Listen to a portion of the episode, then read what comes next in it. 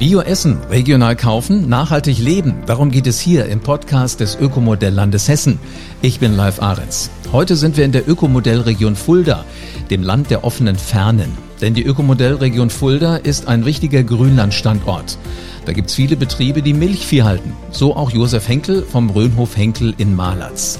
Zusammen mit sechs weiteren Biobetrieben, sieben regionalen Partnern sowie den Ökomodellregionen Landkreis Fulda, Rhön-Grabfeld und Vogelsberg ist er Teil der Kooperation Bio-Heumilch Rhön-Vogelsberg. Was es mit diesem Projekt der Ökomodellregionen auf sich hat, was Heumilch überhaupt ist und was diese Milch so besonders macht, das verrät Josef Henkel jetzt. Er ist nämlich direkt hier mein Gast. Hallo Josef. Hallo live. Lass uns mal ähm, loslegen damit. Was ist denn Heumilch eigentlich genau? Milch kennt jeder, Heu kennt jeder, aber was ist jetzt Heumilch?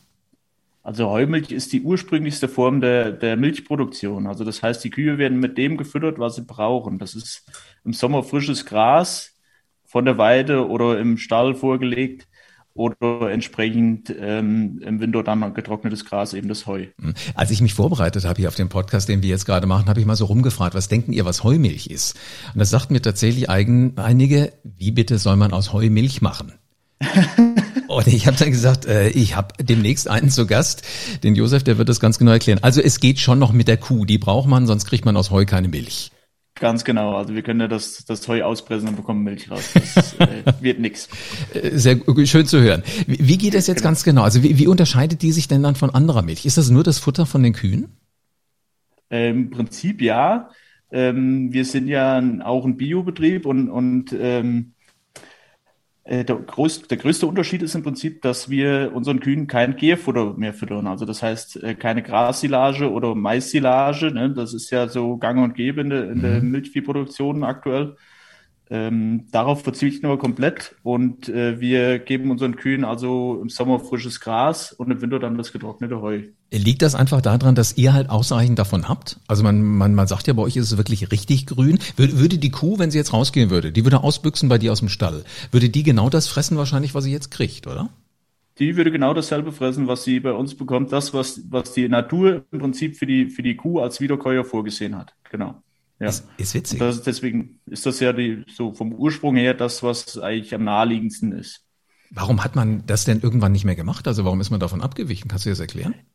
Ja, die, die Landwirtschaft hat sich ja in den letzten 40, 50 Jahren äh, weiterentwickelt, ist immer effizienter, schlagkräftiger geworden, die Betriebe sind größer geworden und da mussten natürlich dann auch ähm, Erntetechniken her, die äh, die dazu passen, zu den Betriebsgrößen, zu den wachsenden. Und das war eben die Silagewirtschaft. Heu ist eben eine, ja, eine sehr kleinteilige Produktion. Also das, äh, es fehlt so ein bisschen an Schlagkraft und das hat viele Betriebe dazu geführt, ähm, oder dazu bewegt, auf Silage umzustellen. Wie fühlt sich das jetzt an für dich, wenn du sagst, wir machen das aber wieder so, wie es früher mal gewesen ist? Also das fühlt sich äh, sehr gut an, weil wir jetzt auch das erste Jahr hinter uns haben, also komplett äh, Ernte und auch Fütterjahr. Und wir sehen es an den Kühen, also die sind begeistert, die, die, denen, das macht richtig Spaß. Man kann sich abends mal fünf Minuten hinstellen, kann denen einfach nur beim Fressen zugucken und dann den fünf, fünf Minuten ist die Welt komplett in Ordnung. Also da ist äh, das macht einfach so, ja, das, das sind bei uns so ideelle äh, Beweggründe gewesen und die sich jetzt total bestätigen. Ist witzig. Also du wirst wahrscheinlich das erste Mal äh, richtig merken, dass du richtig liegst, wenn die Kühe das erste Poster von dir aufhängen. ja, so ungefähr, genau. Äh, nee, also das, äh, wir, wir merken das ja, wenn wir mit dem Futterwagen im Winter dann auf dem Futtertisch fahren, dann ist, äh, ja, dann gibt's kein Halten mehr. Dann stehen sie alle parat und, und äh, sind wirklich sind wirklich begeistert. Also und das färbt auch auf uns ab. Genau. Ist clever, sehr genauso wie bei uns. Weißt du, wenn das Essen schmeckt, dann dann äh, renne ich auch schneller in die Küche als als Ganz genau kannst, so ist es ja. Genau. Sag mal, äh, duftet so eine Milch denn anders? Schmeckt die anders? Äh, ja, ja, wir hatten das ähm, vorher schon, äh, uns ist das vorher schon aufgefallen, als wir noch Silage gefüttert haben. Da hatten wir ja auch schon im Sommer Frischgrasfütterung. Und so diesen Übergang, den hatten wir ganz deutlich in der Rohmilch, muss man dazu sagen, äh, ganz deutlich gemerkt und auch Leute, die das eigentlich nicht wissen konnten, dass wir jetzt irgendwas anderes gemacht haben, jetzt hier wie, wie Nachbarn oder jetzt äh, Bekannte, die von uns ab und zu mal Milch geholt haben, äh, die haben gesagt, habt ihr irgendwas anderes gemacht? Und das, also das ist tatsächlich so, dass das äh, ein Unterschied ist, den man schmecken kann. Toll. Sag mal, wer darf sich denn alles als Heumilchbetrieb bezeichnen? Also Heumilch ist ja im Prinzip ein ähm, geschützter Begriff. Mhm. Das ist ähnlich wie, wie bei Bio und ähm, Heumilch darf nur derjenige äh, produzieren oder sich so nennen, äh, der dieses GTS-Siegel hat. Also der GTS steht für garantiert traditionelle Spezialität und ist ein, ja, mit äh, Vorgaben äh, verbunden, die die EU erstellt hat. Genau. Jetzt macht ihr das ja mit dem Bio-Betrieb seit gut 30 Jahren und seit 2021 seid ihr jetzt also auch zertifizierter Bio-Heumilchbetrieb. Wie seid ihr auf die Idee gekommen? Also der, der Ansporn kam irgendwann im Urlaub. Also Heumilch, klar, man hatte das gewusst und man kannte das auch so in groben Zügen aber man hat sich jetzt nie großartig mit befasst. Erst als man wirklich auf einem Praxisbetrieb war, mit den Leuten gesprochen hat und vor allem das auch mal gerochen hat. Also das heute, das hat ja so einen ganz, äh, ganz angenehmen Geruch auch. Ne? Also jetzt mhm. äh, anders als jetzt Silage oder so, riecht das ja richtig nach Kräutern und eben nach den Bestandteilen des Grases und noch mal viel intensiver, fast schon wie Tee. Ne? Und das sind halt so Sachen, äh, ja, die haben dann bei uns so dazu geführt, dass man sich erstmal mit der Thematik intensiver befasst hat und dann kam es natürlich so nach und nach das eine zum anderen, dass man dann auch irgendwann die Pläne dann konkreter geschnürt hat. Klingt, klingt sehr spannend. Sag mal, wie genau läuft die Heumilcherzeugung bei euch ab? Du hast ja gerade schon gesagt, wenn ihr dann erstmal reinfahrt auf den Futtertisch, dann äh, läuft den Kühen schon links und rechts alles äh, aus, dem, aus dem Maul raus. Aber wann geht's los? Das wächst ja nämlich an erstmal. Genau, ja. Also es geht jetzt, wir sind jetzt ähm, gerade ähm, mit dem ersten Schnitt fertig. Also das heißt, wir fangen im Frühjahr oder so heißt Mitte Mai irgendwann an ähm, mit dem Mähen. Wir brauchen die schönen Wetterphasen, das ist klar. Äh, wir mähen das Gras, ähm, dann wird es gewendet, eventuell dann auch zweimal gewendet. Also wenden heißt, dass das Gras wird breitflächig auf der Wiese verteilt, sodass wir dann also äh, eine ordentliche Sonneneinstrahlung haben, dass das schon mal vortrocknen kann. Und ähm, wenn das dann soweit ist, dass es den, den richtigen Trocknungsstand hat, dann kommt es dann in die Heutrocknungsanlage, um dann eben die Restfeuchtigkeit noch äh, rauszutrocknen, um das dann lagerstabil ähm, einlagern zu können. Also für mich äh, als jemand, der immer nur so zuguckt, was auf Feldern passiert, sieht das immer so ein bisschen aus, als würde da einer ordentlich mit mit einem Quirl übers Feld fahren und das das Heu so richtig immer schön wieder, ja, ich sag mal neu verteilen. Das ist genau. das, was du meinst, ne?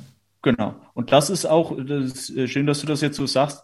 Äh, das ist auch der Hintergrund, warum wir die Trocknung brauchen. Also äh, das Gras wird ja irgendwann äh, wird das trockener und auch mürbe. Also das heißt, die Blätter und die, die wertvollen Bestandteile, die fangen dann an zu bröckeln. Mhm. Und wenn, wenn ich die auf der Wiese bearbeite oder je öfter ich die bearbeite, desto mehr habe ich diese Bröckelverluste. Also das, die, das Gebröckel fällt runter und ist für mich im Prinzip verloren. Es liegt auf der Wiese und ich kriege es nicht heim.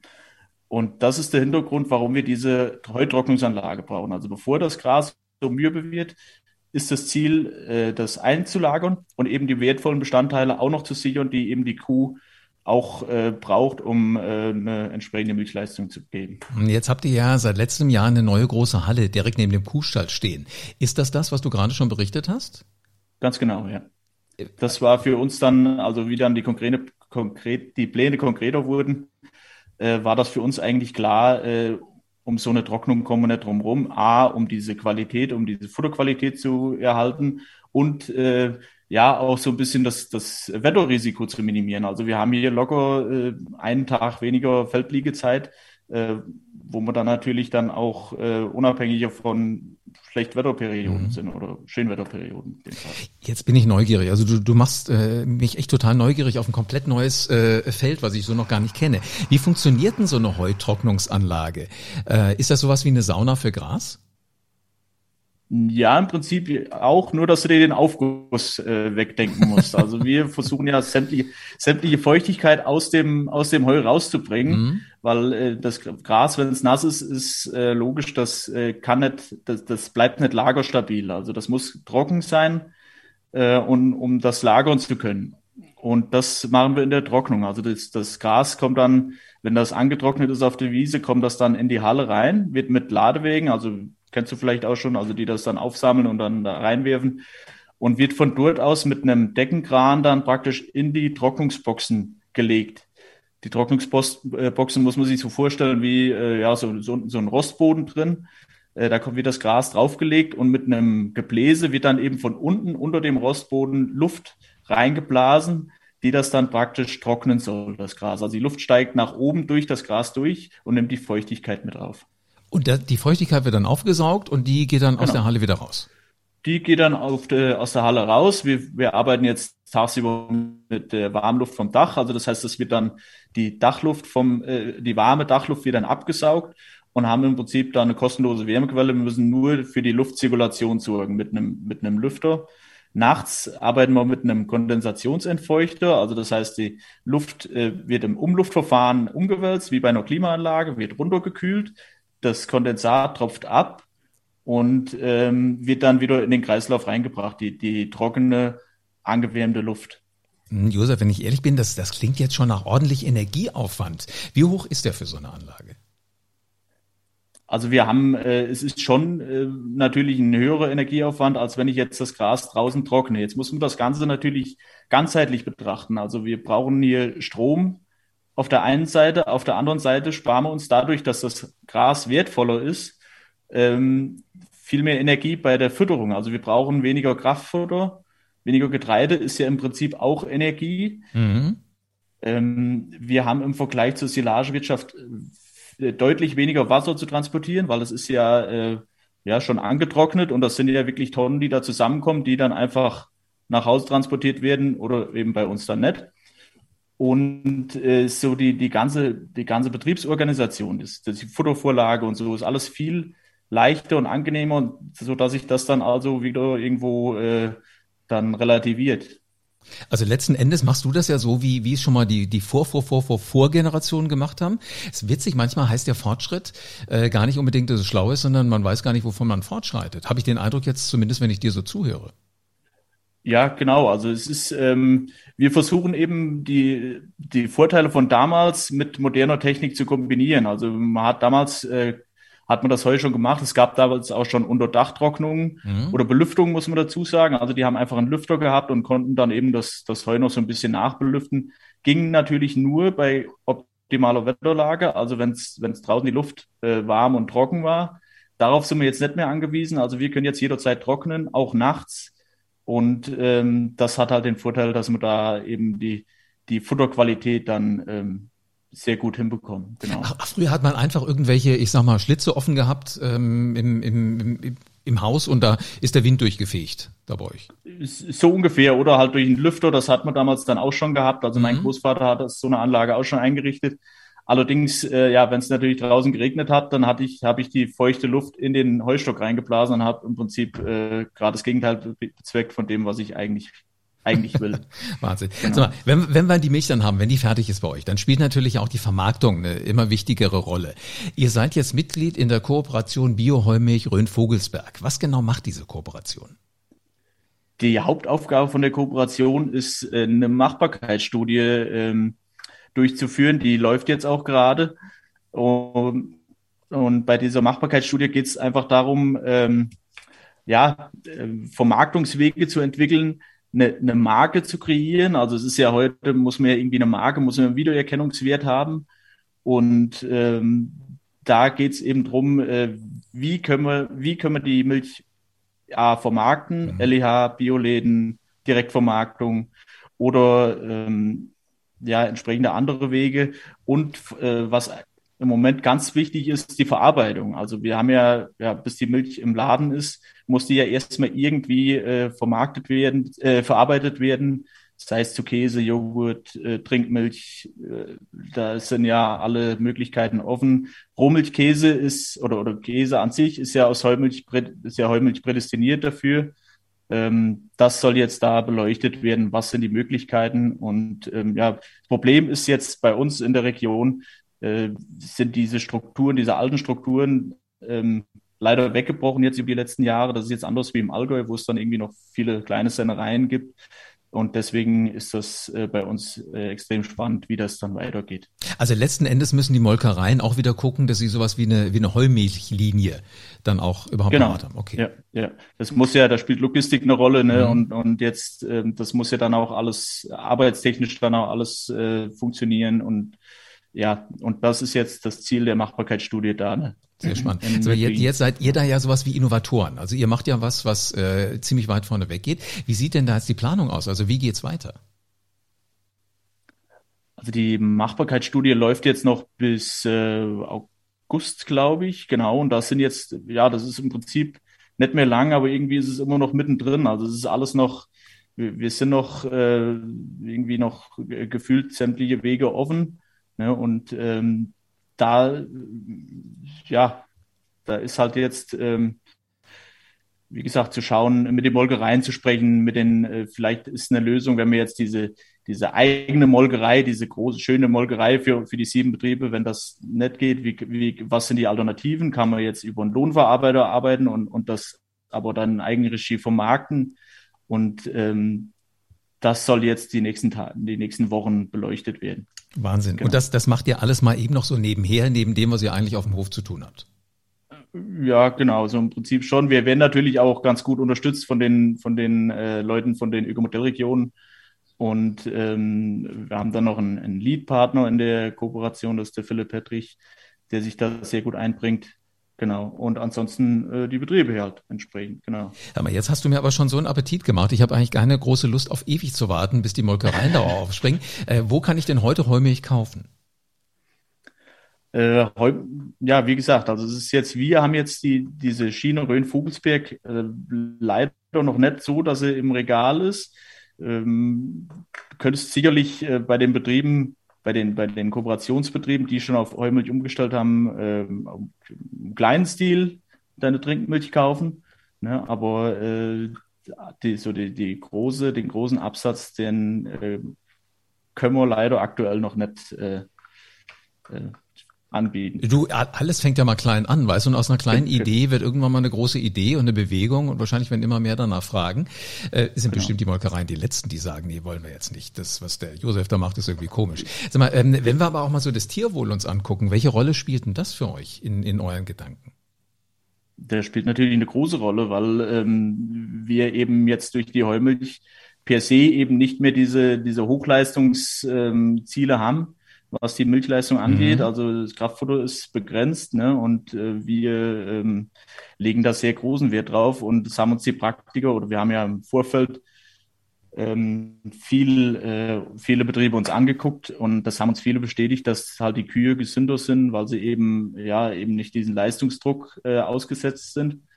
Und ähm, ja, das ist so ganz, ganz speziell äh, beim Heu hat mir diese, ja, keine, gibt es ja keine Fehlgärung oder irgendwelche Schimmelbildungen im Prinzip oder so. Also äh, das, das sind so Sachen, die sind dann eben ausgeschlossen, genau. Also letzten Endes ein ziemlich sicheres System. Ganz genau. Und zu einem Überfluss auch noch gesund. Äh, du, es hat ja. mir extrem viel Spaß gemacht, da mal dahinter zu gucken. Ich bin gespannt, wann ich mal das erste Glas Heumilch trinke. Ähm, vielen Dank für den äh, Blick hinter die Kulissen, Josef. Genau, danke. Ich wollte übrigens noch äh, sagen, das habe ich eben vergessen, dass wir, ähm, also die, die Betriebe, die in der Kooperation dabei sind, die haben ja im Prinzip schon irgendwo eine kleine Direktvermarktung, wie mhm. jetzt auch. Also du kannst den Käse, kannst du bei uns oder jetzt Milch bei den anderen Betrieben, äh, äh, kannst du schon bekommen. Wie gesagt, im kleinen Stil. Sehr gut. Ich werde mich gleich ins Auto setzen und dann bin ich da. Frankfurt Konstabler Wache. ich wünsche euch noch ganz, ganz viele gute Ideen, was so dieses Produkt Heumilch so alles angeht. Äh, Finde ich hochinteressant. Also ich habe natürlich auch erst gedacht, wie kriegt man aus Heu eigentlich Milch raus? Aber jetzt haben wir gelernt, es liegt dran, äh, wenn die Kühe gescheites Futter kriegen. Es ist eigentlich eine ziemlich gute Idee, weil die Qualität von der Milch steigt. Es ist keine Hochleistungsproduktion mehr, sondern das ist so, wie es eigentlich schon seit ganz, ganz vielen Jahren gemacht wurde. Eine ziemlich traditionelle Methode. Und da wird nicht nur was Neues ausprobiert, sondern da geht es auch gleich um eine Machbarkeitsstudie. Ich finde es toll, wie ganzheitlich das da äh, alles angeschaut wird. Und letzten Endes ist das, was die Kühe jetzt kriegen, das, was die Kühe auch nehmen würden, wenn sie denn mal selber entscheiden könnten, was sie so alles machen. Da gibt es eine Trocknungshalle, spannender Prozess. Wer jetzt meint, gerade eben vielleicht den Podcast beim Joggen gehört zu haben und nicht alles mitgekriegt hat und da sowas verpasst hat, einfach nochmal von vorne hören. Was Josef Henkel gerade eben erzählt hat vom Röhnhof Henkel in Hof Bieber, das lohnt sich auch, das noch ein zweites Mal anzuhören.